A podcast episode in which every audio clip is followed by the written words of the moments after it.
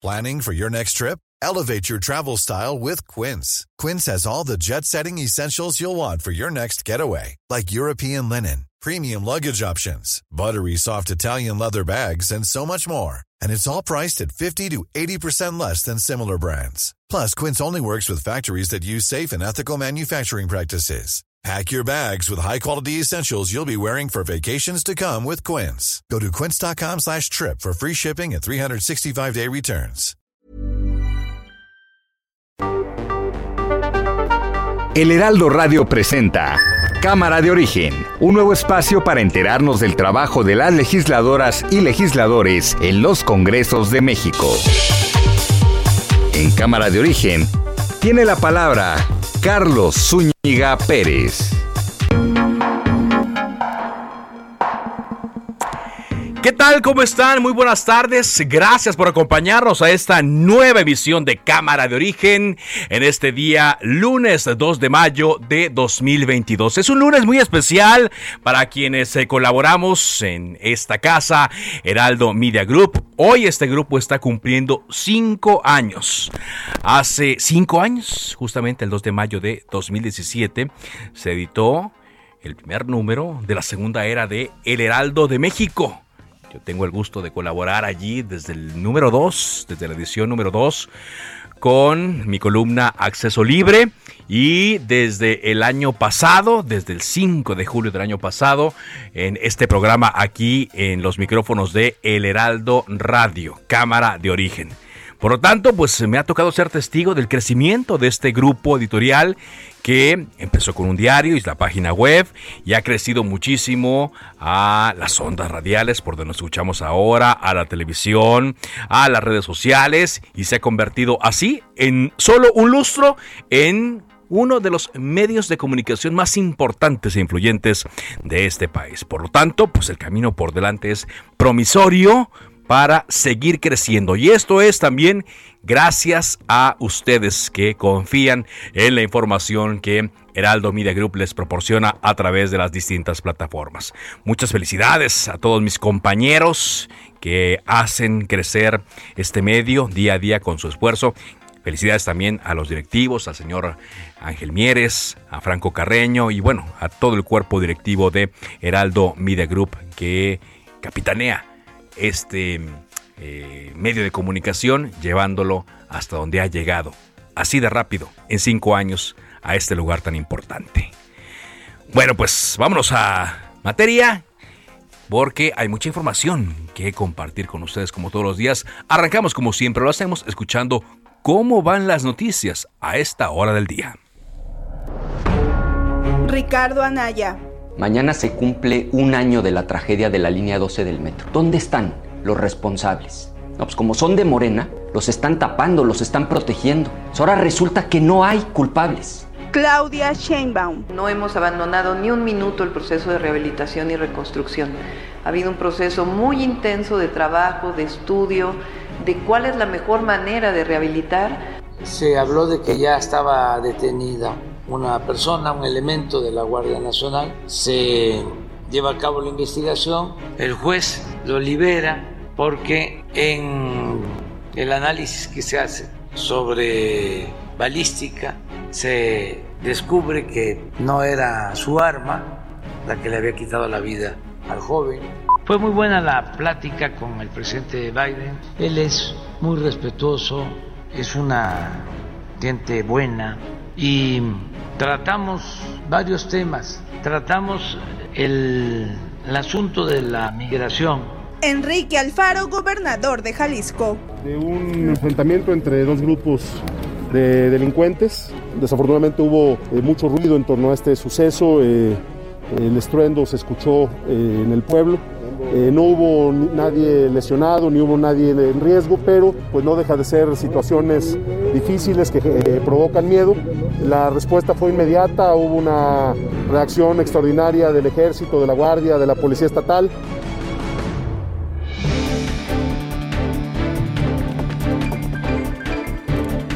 Pues afortunadamente eso es lo que se puede reportar en este caso, pero también pues tenemos información de un fin de semana muy violento que se estuvo eh, reportando con hechos en eh, varias entidades del país, lo que pone a prueba también algunos de los temas que quizá deberían estarse tratando cada vez eh, más seguido por parte de las autoridades a quienes corresponde esto, pero sin embargo pues estamos hablando de otras circunstancias.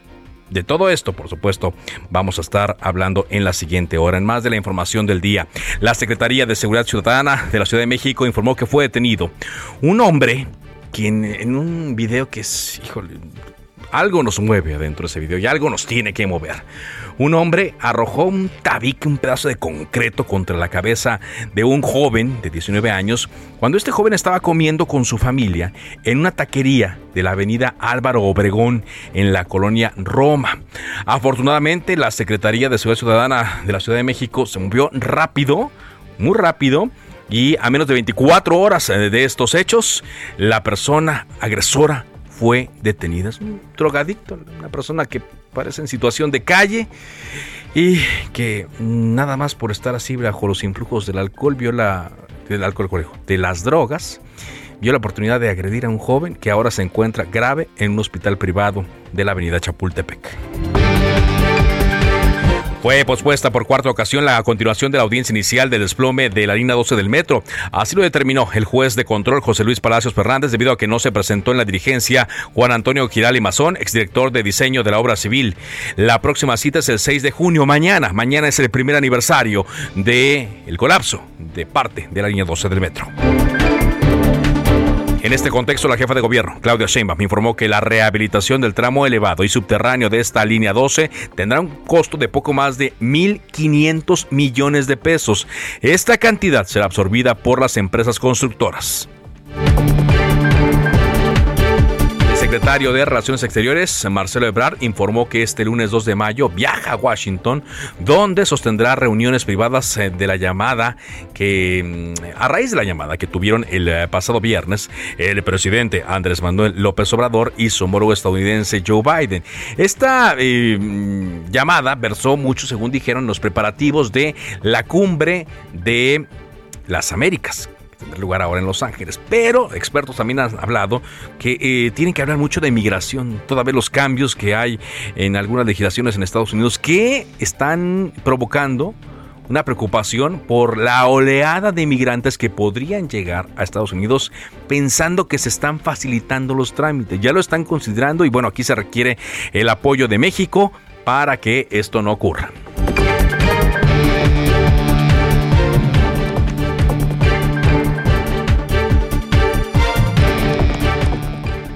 Bueno, como lo hemos dicho, aquí en Cámara de Origen, eh, desde la semana pasada, se presentó esta iniciativa del presidente Andrés Manuel López Obrador para modificar las leyes electorales, que incluso pues cambiar eh, pareciera el sistema político, pero hay quienes dicen que se está quedando corta, hay quienes señalan que tiene cosas positivas, hay quienes señalan que tiene muchas cosas negativas.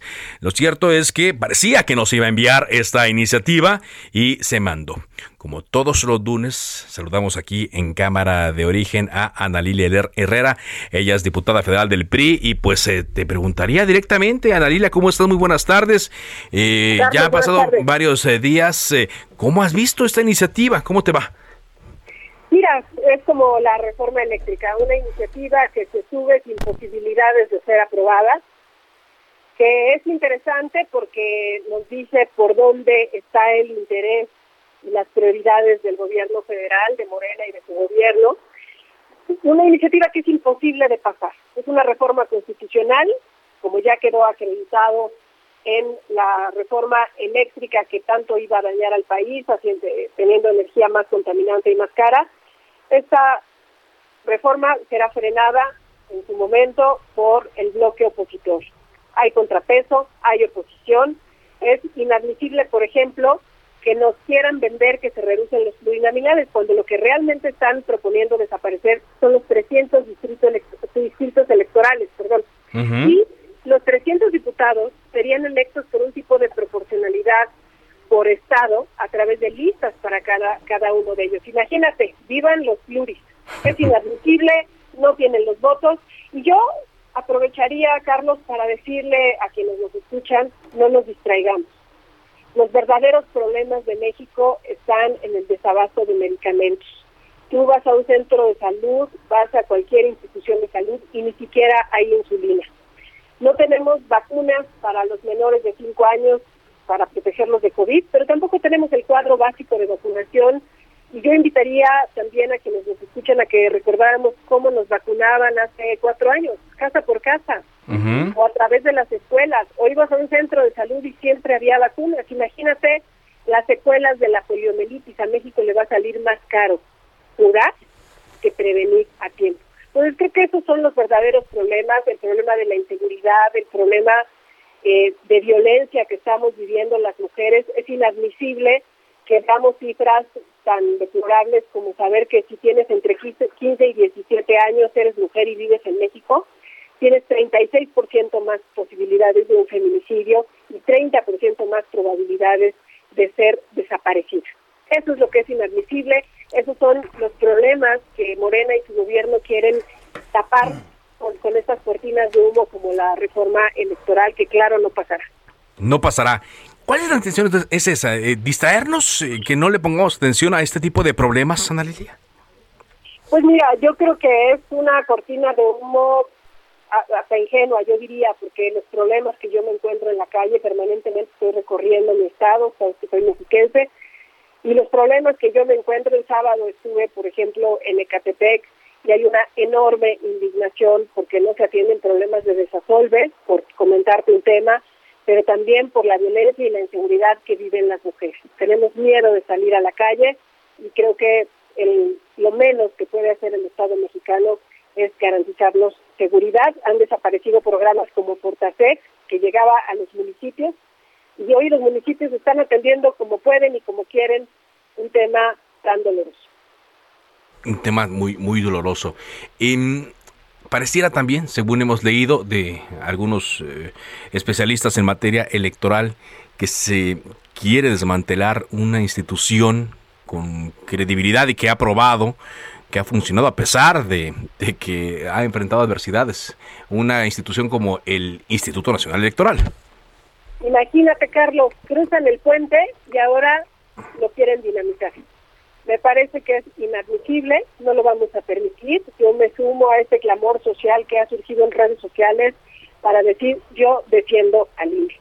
Y a mí me mandatan muchos ciudadanos en mis distritos, sabes que soy diputada reelecta, y a mí lo que me pidieron es ser un contrapeso contra las ocurrencias y ser una voz que defienda las instituciones como el INE, porque el INE lo que protege es nuestro derecho de elegir libremente a quien nos representa. Muy bien, pues eh, muchas gracias, eh, Ana Lilia. Como siempre es un gusto tenerte todos los lunes aquí y la próxima semana seguimos eh, platicando de los temas legislativos del momento. Muy amable. Gracias, Carlos. Buenas tardes. Buenas tardes. Ana Lilia Herrera, colaboradora de Cámara de Origen, con este tema de la reforma electoral. En un momento más eh, vamos a seguir hablando sobre este asunto. Eh, hay legisladores que están hablando también a favor, intentaremos tenerlos. Hoy hubo una conferencia de prensa de los líderes eh, del bloque Va por México, PRI, PAN y PRD, quienes nos adelantan que pues, van a votar en contra de esta iniciativa en caso de que llegue a dictaminarse y en caso de que llegue al pleno, así como ocurrió con la reforma eléctrica. Abordaremos el tema un poco más adelante, pero por lo pronto vamos contigo, Israel Lorenzana, con este caso, vaya esta eh, nota que indigna después de ver un video y la forma tan cobarde y artera en la cual un hombre, aparentemente bajo los influjos de la droga, ataca a un joven de 19 años de edad cuando comía tacos ayer ahí en la colonia Roma. Ya fue detenido afortunadamente esta persona, pero el joven se sigue reportando grave. Israel Lorenzana, adelante con tu reporte. Carlos Zúñiga, muchísimas gracias, un gusto saludarte. Como lo señalas, este mediodía fue detenido el sujeto que agredió al joven Andro Manuel, de 19 años de edad. Esto cuando cenaba la noche de ayer en una taquería en la colonia Roma. Andro, estudiante de la carrera de ingeniería en el Instituto Politécnico Nacional, se encuentra hospitalizado y lamentablemente es eh, reservado su diagnóstico. La detención del agresor Carlos se llevó a cabo en las calles de Londres e Insurgentes donde elementos de la Secretaría de Seguridad Ciudadana lo ubicaron, ya que portaba las mismas ropas de cuando se llevó a cabo la agresión. El detenido, Carlos, quien dijo llamarse Sidarta Flores, de 25 a 30 años de edad, aparentemente se encontraba bajo los efectos de algún estupefaciente. Él fue trasladado a la Fiscalía de Investigación Territorial en Cuauhtémoc, el número 2, esto en la alcaldía Cuauhtémoc, donde por supuesto se va a decidir su situación jurídica. Ahí en el lugar, eh, por supuesto, de la detención, Carlos, el elemento policíaco, pues lo identificó, lo detuvo y fue trasladado. Nosotros estuvimos en todo momento muy al pendiente de esta situación y en estos momentos se encuentra precisamente ahí en la territorial, donde ya te decía, se va a decidir su situación jurídica. Pues Carlos Zúñiga, esto ocurrió el día de ayer, este video que observamos precisamente a través de redes sociales, donde este sujeto con un eh, pues tabique aparentemente en mano, se lo lanza y se da la fuga. Pues finalmente detenido, esperemos que pues este joven de 19 años, estudiante del Instituto Politécnico Nacional, Andro Manuel, salga con bien y por supuesto pues que le den castigo al responsable, Carlos. Pues sí, muchas gracias, gracias Israel, muy amable, Israel Lorenzana por este este reporte. Sí, porque no, no, no, no se justifica, vaya, no hay ningún tipo de justificación para un ataque de esta eh, naturaleza, y menos eh, cuando pues este joven estaba de espaldas comiendo tacos. Ayer a la una de la tarde, ahí en la avenida Álvaro Obregón, em, en, ese, en ese momento, según el video de la propia taquería, este tipejo se acerca con un tabique, un bloque de concreto, no sabemos, y eh, le pega en el cráneo directamente, se dobla el cuello y a partir de ahí pues pone en peligro a una rayita de la muerte a este joven sin ningún tipo de justificación. Vaya, eh, puede haber muchas discusiones ¿no? sobre este tema, que si estaba drogado, que si no, etcétera. Eh, no hay por qué, no hay por qué llegar a, ese, a ese nivel y que un joven de 19 años esté hoy al borde de la muerte por culpa de los vicios de de una persona. Y quién sabe a cuántas más se ha agredido, ¿eh? Vamos a ver en los siguientes días y en las siguientes horas qué ocurre. Paco Nieto, información de la mañanera. Adelante, Paco. Carlos, ¿qué tal? Muy buenas tardes. Hoy el presidente Andrés Manuel López Obrador eh, eh, salió a la defensa del tren Maya. ahí en la mañanera estuvieron varios secretarios, varios responsables de la construcción del tren Maya para pues dar información en materia ambiental, tecnológica y también en materia de construcción. El presidente eh, López Obrador explicó que era necesario salir con esta defensa con información mucho más amplia de lo que está sucediendo eh, con el tren Maya. Por ejemplo, eh, Javier Maya, el responsable de Fonatur, también responsable del tren Maya, explicó que una parte muy importante del tren, 700 kilómetros, serán de un tren eléctrico. Esto pues ayudará a mitigar pues el tema de la contaminación ambiental. Explicó que también ya se está trabajando para que en una segunda etapa, pues esté este todo el, tren Maya, pues corra de manera eh, eléctrica. Explicó que se han hecho eh, pues un sinnúmero de consultas eh, ciudadanas en todas las comunidades por donde pasa el tren Maya y explicó que en todos los casos pues, ya se cuenta con el derecho de vía para que pase el tren Maya, es decir, que pues que todos los ejidatarios, los pequeños propietarios ya dieron la anuencia de, eh, que el tren Maya pase por sus eh, terrenos. El presidente pues explicó que esto era necesario que se supiera para que la gente entienda, eh, se, dé cuenta de que no hay ningún una, ninguna problemática con los dueños. También ahí estuvo la secretaria de Medio Ambiente, María Luisa Albores, quien explicó pues que se están empezando a sembrar árboles frutales y maderables por toda la vía del Tren Maya, que va a ser una de las inversiones mucho, mucho más grandes de todo el mundo en tema de reforestación, que bueno, el tramo eh, eh, eh, que ha estado siempre la polémica, el que va de Tulum a Cancún, pues es el que donde habrá mucho más árboles y que dijo pues te está devastando los acaguales, esta pues esta situación silvestre, esta naturaleza silvestre, pues que se puede reemplazar con muchos árboles. Y también el presidente adelantó parte de su gira en Centroamérica, explicó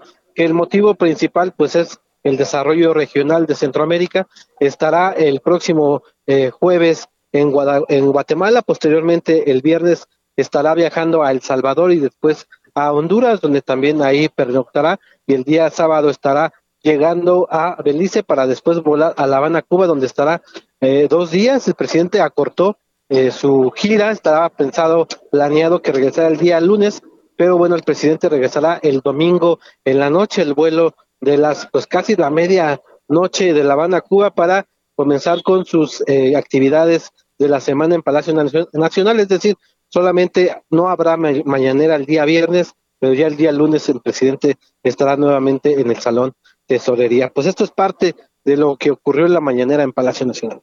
Muy bien, eh, entonces, eh, ¿esos días va a haber mañanera o no? El día viernes no va a haber mañanera porque estará eh, en Honduras y en El Salvador. Es el único día que no hay mañanera. El día jueves la mañanera va a ser en la ciudad de Puebla, donde encabezará el evento del 5 de mayo. Posteriormente estará en, la, en los festejos de esta conmemoración. Regresará a la Ciudad de México para volar en línea comercial a Guatemala y allí ya después se este, subirá al avión de las fuerzas de las fuerzas armadas para hacer todo el recorrido por Centroamérica y el Caribe. Muy bien, muchas gracias Paco por este reporte. Buenas tardes. A propósito, Marcelo Ebrard acaba de colocar un mensaje en su cuenta de Twitter y hace cinco minutos dice Marcelo, saliendo a Washington desde, con escala en Atlanta, mañana reunión con Anthony Blinken, el secretario de Estado, y con Alejandro Mayorkas de la Dirección de Seguridad Interna, Homeland Security de Estados Unidos. También reunión para eh, hacer, bueno, se equivocó, pero para hacer realidad inversión en Centroamérica y el sur de México. Les voy contando los acuerdos alcanzados y tom, por una fotografía de él, una selfie ya en el avión que lo lleva hacia Atlanta. Vamos contigo ahora, Daniela García, a Nuevo León. Vaya que ha habido información en Nuevo León, Daniela. Y hoy por la mañana la Fiscalía habló sobre los casos de Devani, encontrada sin vida hace semana y media, y del caso Yolanda. Adelante. Daniela. Daniela García, ¿me escuchas? No, no me escucha eh, Daniela. En un momento voy a, tener eh, más información de estos eh, casos. Hoy la Fiscalía de Justicia informó también que estarán dando datos en torno a los videos y a los estudios que están haciéndose sobre el caso de Devani Escobar que pues está teniendo ya distintas aristas a propósito de la propia información que tenemos. A ver, Daniela, nada más para que no haya confusión, ¿me tiene información de Devani o de los policías. Hola, Carlos. Te tengo varias información. Lo a ver, vamos. Adelante, entonces. Hoy, Carlos, la Fiscalía General de Justicia de Nuevo León tuvo una rueda de prensa donde informó que se investigan cinco automovilistas que llegaron al motel Nueva Castilla en el tiempo en el cual se presume la desaparición y posterior muerte de Devani Escobar. La fiscal especializada en feminicidios, Griselda Núñez, pues dio a conocer en esta rueda de prensa que se tienen asegurados los cinco vehículos que ingresaron a este lugar, de acuerdo a la línea del tiempo en la que se vio por última vez a la joven con vida. Esto pues también lo comentó el día de hoy, que siguen abiertas todas las líneas de investigación en este caso, con más de un centenar de declaraciones y testimonios de personas con los cuales se presume tuvieron contacto con Devani Escobar durante la fiesta en la Quinta Diamante del municipio de General Escobedo, el último lugar donde acudió Devani. Núñez Espinosa también agregó, Carlos, que aún está pendiente el resultado toxicológico del cuerpo de la hora fallecida, debido a que por el tiempo que pasó en la cisterna, en el cuerpo de agua, hay una carencia de sangre suficiente para determinar si ingirió bebidas alcohólicas o drogas, pero reveló que realizarán más pruebas especializadas a través de cabello para detectar si consumió alguna droga o, o alcohol. Reiteró finalmente que el caso sigue investigándose desde la perspectiva de violencia de género y feminicidio hasta que los datos científicos no arrojen otras pruebas que pudieran hacer que se investigue de otra manera este caso en específico. También, pues mencionó que por el momento ellos descartan que operen bandas organizadas por el tráfico de personas con fines sexuales o de pornografía, pero sí insistió, se siguen revisando todas las líneas de investigación en este caso en específico caso. Muy bien, muy bien, Daniela. Y bueno, rápidamente antes de que me caiga el corte, te pregunto sobre este video que vimos de policías municipales de Monterrey peleándose entre ellos. Así es, Carlos, como si fuera poca la información que se genera en el Estado. Hoy se dio a conocer un video viral prácticamente de cinco policías que estaban golpeándose entre ellos. El municipio de Monterrey ya informó que separó de sus funciones operativas a estos cinco agentes de la Guardia Auxiliar de Monterrey que protagonizaron este altercado. El municipio informó que ante estos hechos, eh, pues se abrió una investigación a través del área de asuntos internos del ayuntamiento y tras recopilar la información y la declaración, tomaron una decisión al respecto. Se insistió que la Corporación Regiomontana mantiene cero tolerancia en este tipo de sucesos en los que se ven involucrados los elementos. Bueno, y por si fuera poco, ya nos va a caer el corte, pero lo comento rápido, Daniela, por si fuera poco, Jaime Ríos Calderón, el Bronco, fue llevado hoy del penal de Apodaca al hospital universitario para que lo traten de sus problemas de salud que según su defensa se agravaron después de que lo detuvieron hace como 45 días. Gracias Daniela, buenas tardes. Pendientes Carlos, muy buenas tardes. Volvemos después de un corte comercial. Se decreta un receso. Vamos a un corte, pero volvemos a Cámara de Origen con Carlos Zúñiga Pérez.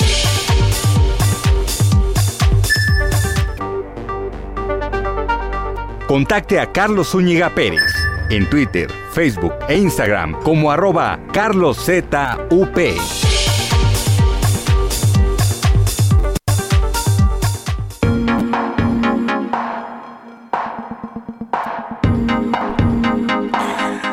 Avanzamos eh, con la información en cámara de origen, cuando son las 4 eh, de la tarde con 30 minutos, eh, tiempo del centro de México. Hace dos meses ocurrió esta riña en el estadio La Corregidora de Querétaro que nos dejó también unas imágenes terribles en cuanto a la forma en la que aficionados se comportaron, los pseudo aficionados se comportaron en un encuentro entre los Gallos Blancos del Querétaro contra las contra el Atlas de Guadalajara.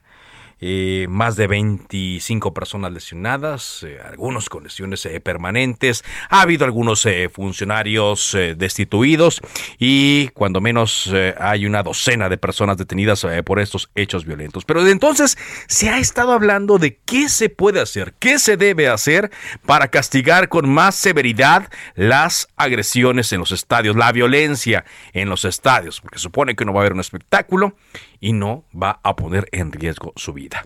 La semana pasada nos enteramos que tanto eh, la diputada Lorena Piñón del PRI y el coordinador de este grupo parlamentario, Rubén Moreira, presentaron una iniciativa de reforma a la Ley General de Cultura Física y Deporte y al Código Penal para castigar justamente la violencia en los estadios.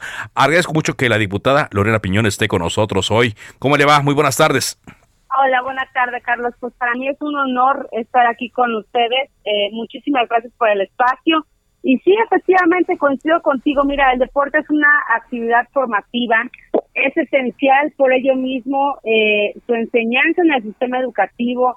Las buenas prácticas deportivas son benéficas para la infancia. Todos los niños deben de desarrollar habilidades físicas, hacen ejercicio.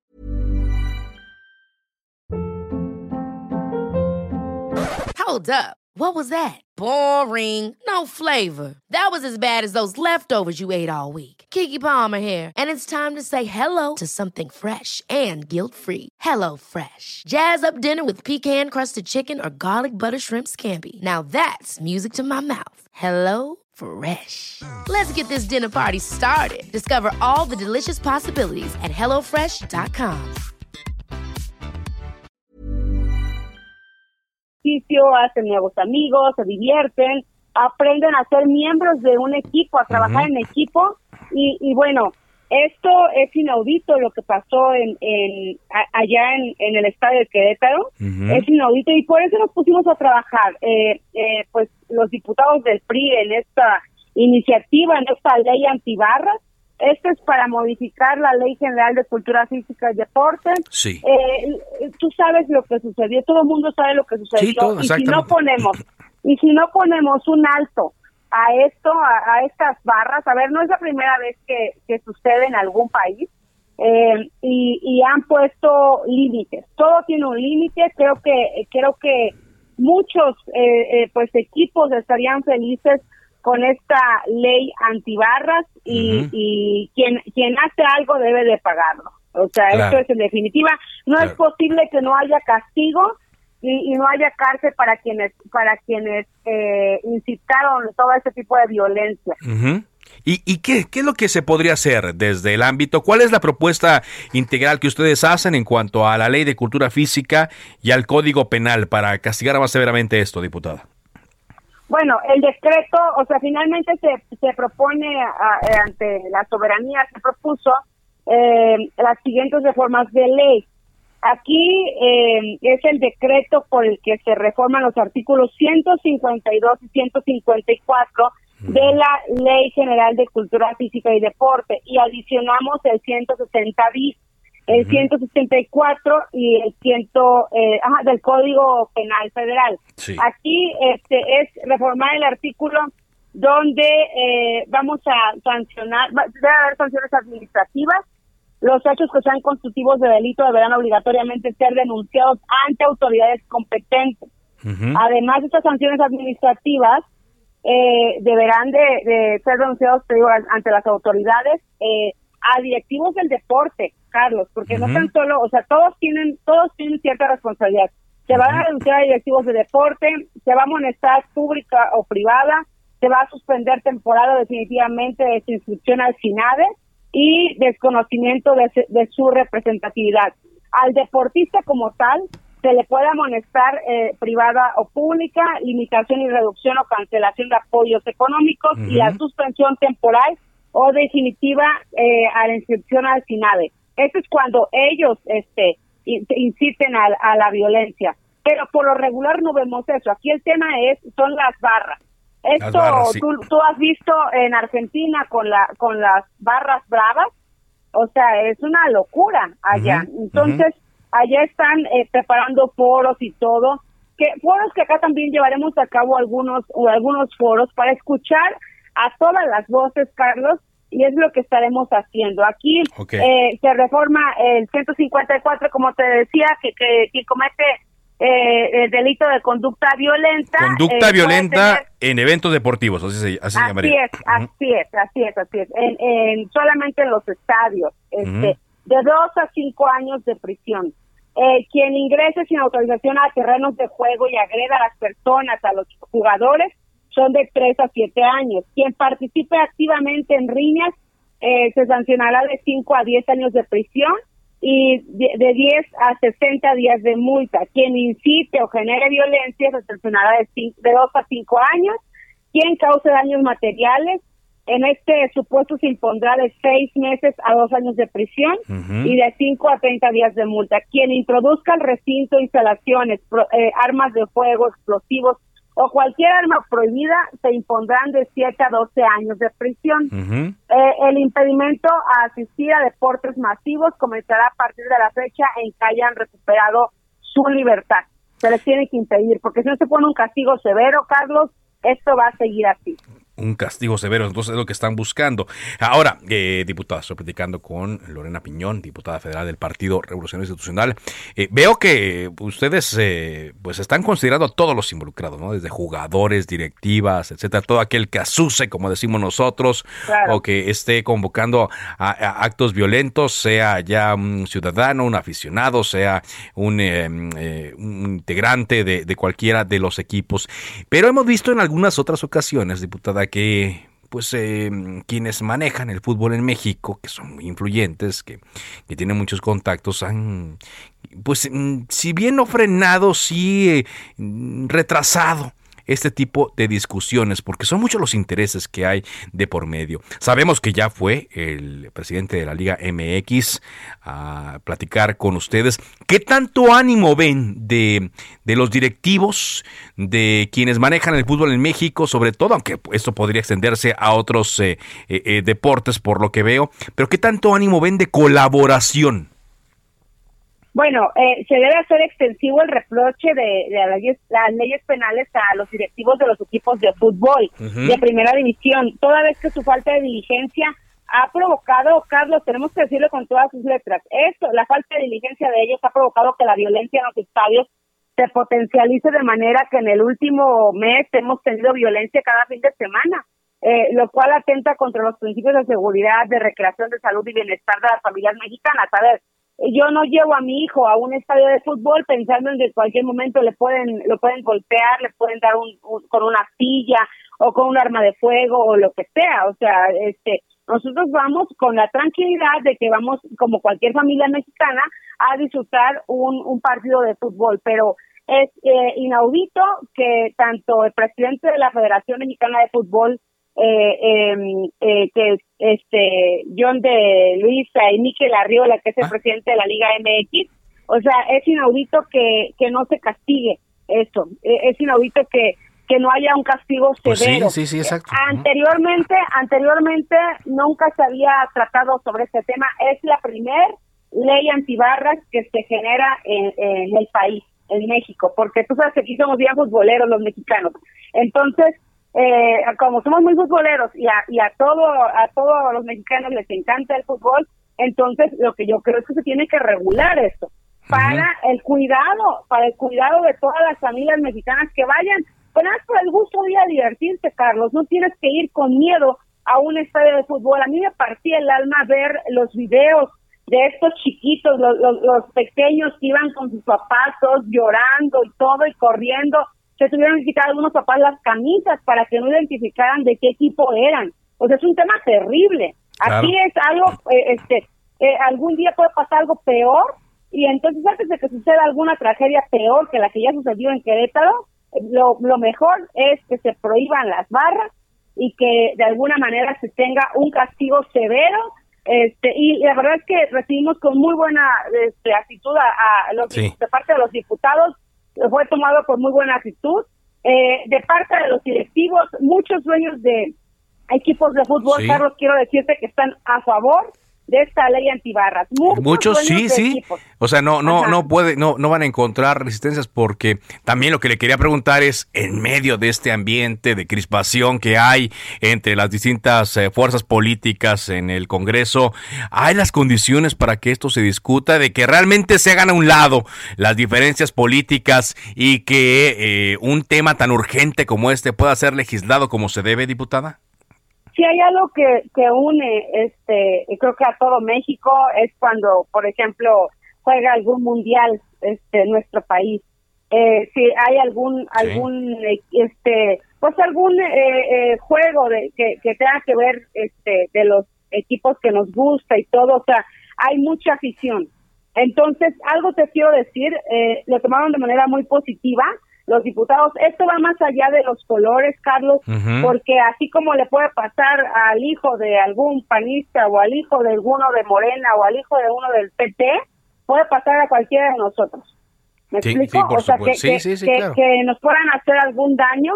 Todos, o sea, nadie de los diputados que yo conozca, te puedo decir que no les gusta el fútbol. A todos, diputados y diputadas, este, alguna vez hemos hecho algún torneo de fútbol, Carlos, y por eso mismo ahí eh, sí hay coincidencias. Sí hay eh, te quiero decir algo, o sea, nada, nada tiene que ver el tema de la reforma eléctrica, la reforma electoral.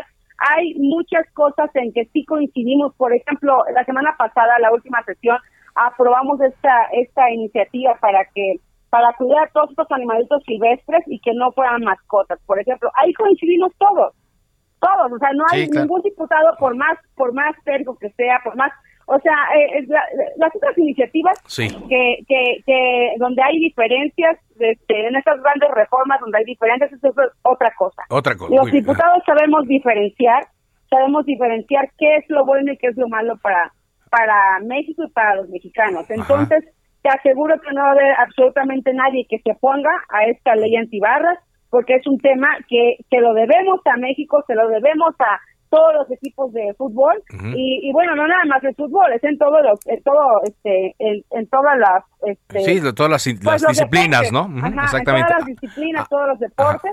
entonces vamos a estar muy pendientes de esto Carlos. Te quiero decir que primero tenemos que socializar esta iniciativa Vamos a estar haciendo foros, vamos a invitar a especialistas al Congreso, a la Cámara, aprovechando. ¿Cuándo? ¿Cuándo? Es lo que quería preguntar. ¿Cuándo sería? Y porque ya estamos ahorita en, en receso. ¿Cuándo sería? Estamos en receso. A finales de mayo se, se espera el primer foro.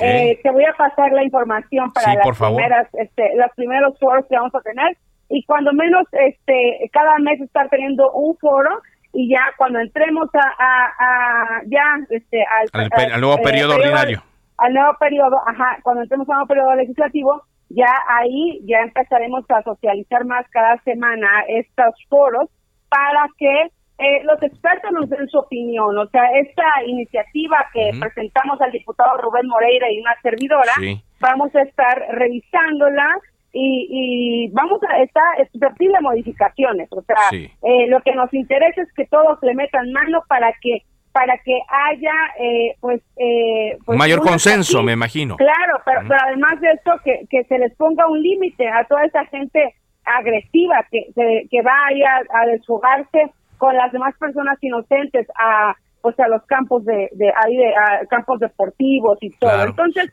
la verdad que sí es, es una iniciativa muy interesante Carlos. Sí, y yo te agradezco que nos apoyes para darle la difusión. Pues y es la primera en la historia de México la primera ley antibarras. La primera ley antibarras, ya la, la, la, bautiza primera ley antibarras y bueno, conforme se vayan haciendo estos foros entonces, seguramente van a participar expertos de aquí y de, y, de, y de fuera, quizás de que nos tengan la experiencia de otros países, pues vamos platicando entonces eh, para conocer poco a poco cómo se va configurando esto. Así es, queremos escuchar a todas las voces, Carlos, eh, eh, quienes están más avanzados en esta ley antibarra son eh, es en Argentina. Entonces vendrán algunos expertos de, de allá de Argentina a que a que vengan y que nos den su opinión y todo. Estamos eh, abiertos para escuchar a todas las voces y lo que nos importa por sobre todas las cosas es cuidar a las familias mexicanas. Muchas gracias diputada. Un abrazo, gracias a ustedes. Buenas tardes, la diputada Lorena Piñón del Partido Revolucionario Institucional. Son las 4 eh, con 45, tiempo del centro de México. Vamos ahora contigo, Cintia Stettin. Mañana, mañana se cumple ya el primer aniversario de este hecho en la línea 12 del metro, el desplome de una trave, pues eh, que dejó 26 personas muertas y se está hablando todavía de la reparación, de la reconstrucción de esta línea 12 del metro. Cintia Stettin, hoy la jefa de gobierno, eh, dio unos anuncios al respecto. Te escuchamos, Cintia. ¿Qué tal? Muy buenas tardes, Carlos, a ti al auditorio. Pues la jefa de gobierno, Claudia Sheinbaum, informó que la rehabilitación del tramo elevado y subterráneo de la línea 12 del metro tendrá un costo de poco más de 1.500 millones de pesos, los cuales serán absorbidos pues por las empresas constructoras de esta línea. En conferencia de prensa, la mandataria capitalina expuso que probablemente el tramo subterráneo que corre de Micuac a Atlalilco pueda abrir antes de noviembre. Dijo que esto siempre y cuando haya posibilidad de que los trenes puedan llegar hasta los talleres que están en Tláhuac para su mantenimiento, es decir, que estos trenes vacíos puedan pasar por la eh, por el tramo elevado. En todo, si esto no es posible, pues no se abrirá la línea eh, ni parcialmente ni completa hasta que la rehabilitación esté eh, completada. Asimismo, te, te, puedo decir que Sheinbaum Pardo aseguró que puede ver a los ojos a las víctimas y familiares de la línea 12, toda vez que su administración ha realizado las acciones necesarias para darles a conocer la verdad sobre el colapso pues de esta trave entre las estaciones de Sonco y Olivos. Refirió que a unas horas de cumplirse un año de esta tragedia, se comunicó, incluso visitó a los, afectar, a los afectados y familiares de quienes fallecieron, porque tienen la seguridad de que su administración ha actuado de manera correcta y recta. Asimismo, te comento que dijo que el 91% de las víctimas ha aceptado la reparación del daño eh, esta, eh, pues esto dijo se llama justicia restaurativa y dijo que pues en esto más o menos se han gastado alrededor de 300 millones de pesos. Es la información que tenemos hasta el momento, Carlos. 300 millones de pesos, muy bien. Gracias, muchas gracias, Cintia, por este reporte. A propósito, hoy eh, se difirió una mm, eh, audiencia que estaba destinada para imputar a los posibles responsables de este hecho.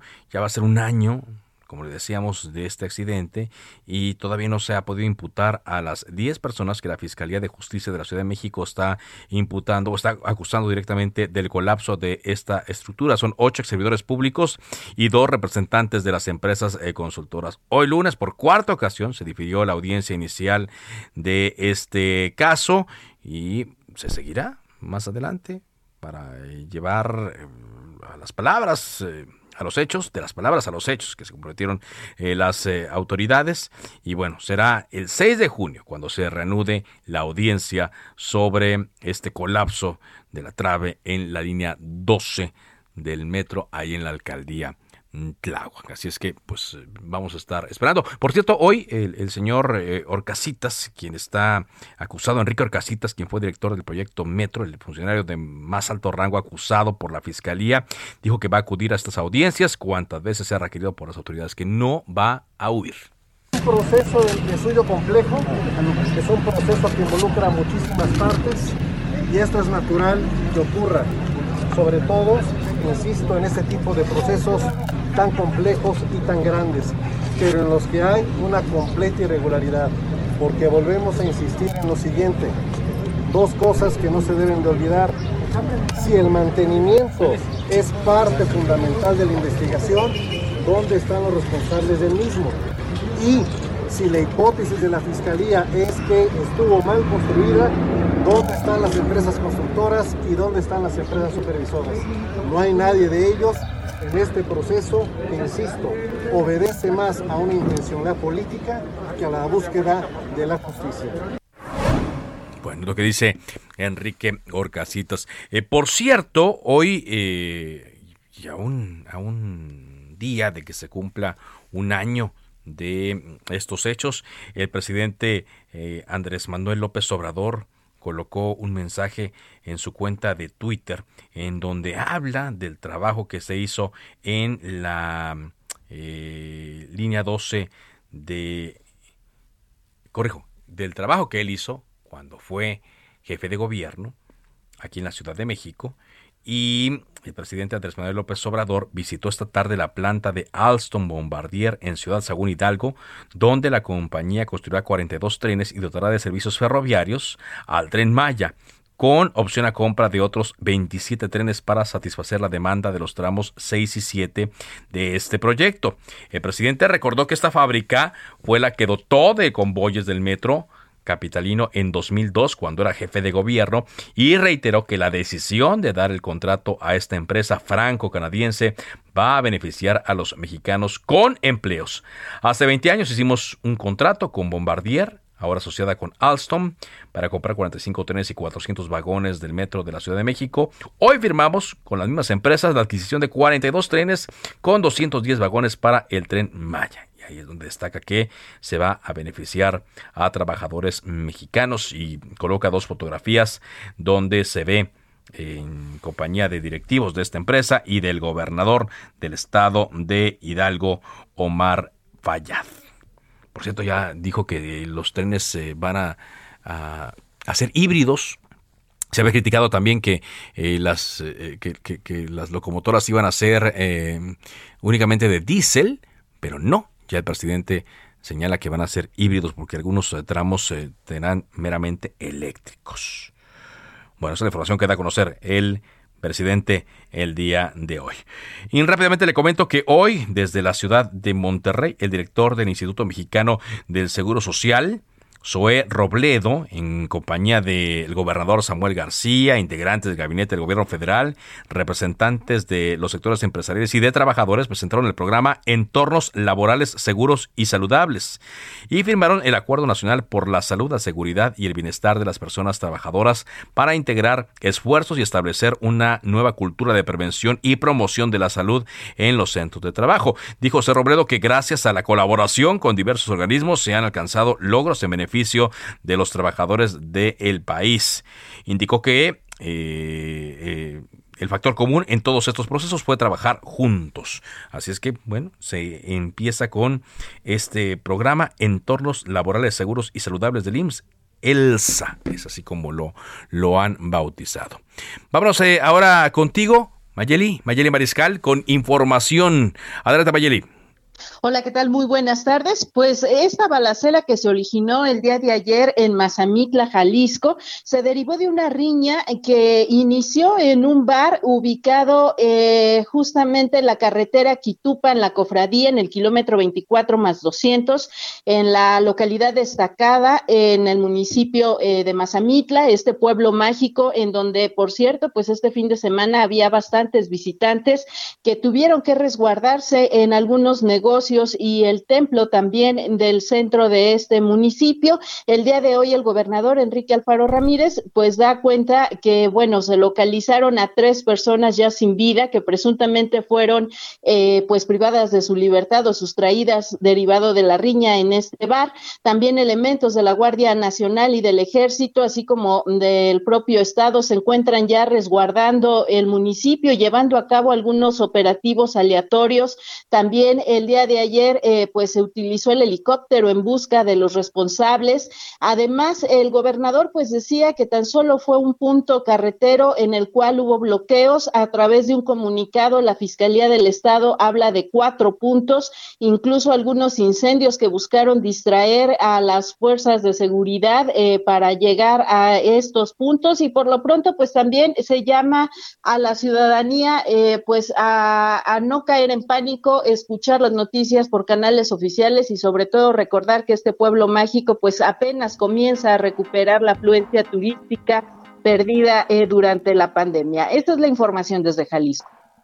Muchas gracias, gracias a Mayeli Mariscal. Hoy también estuvimos eh, lo que ocurrió en Michoacán, ya que otra vez en Zitácuaro se presentaron hechos eh, violentos. Policías municipales fueron atacados y estos repelieron la agresión, ya también con el apoyo de policías estatales y de la Guardia Nacional, bueno, elementos militares. Cuatro presuntos sicarios resultaron muertos en estos hechos de violencia en Michoacán. De esta forma llegamos a la parte final de Cámara de Origen. Gracias por habernos acompañado. Gracias también por las felicitaciones que nos hicieron llegar por los cinco años de Heraldo Media Group. Siga, por cierto, en la programación de Heraldo Radio, enseguida referente informativo. Mi nombre es Carlos Zúñiga Pérez, le recuerdo mi cuenta de Twitter es arroba carloszup. Por ahora es cuanto. Buenas tardes.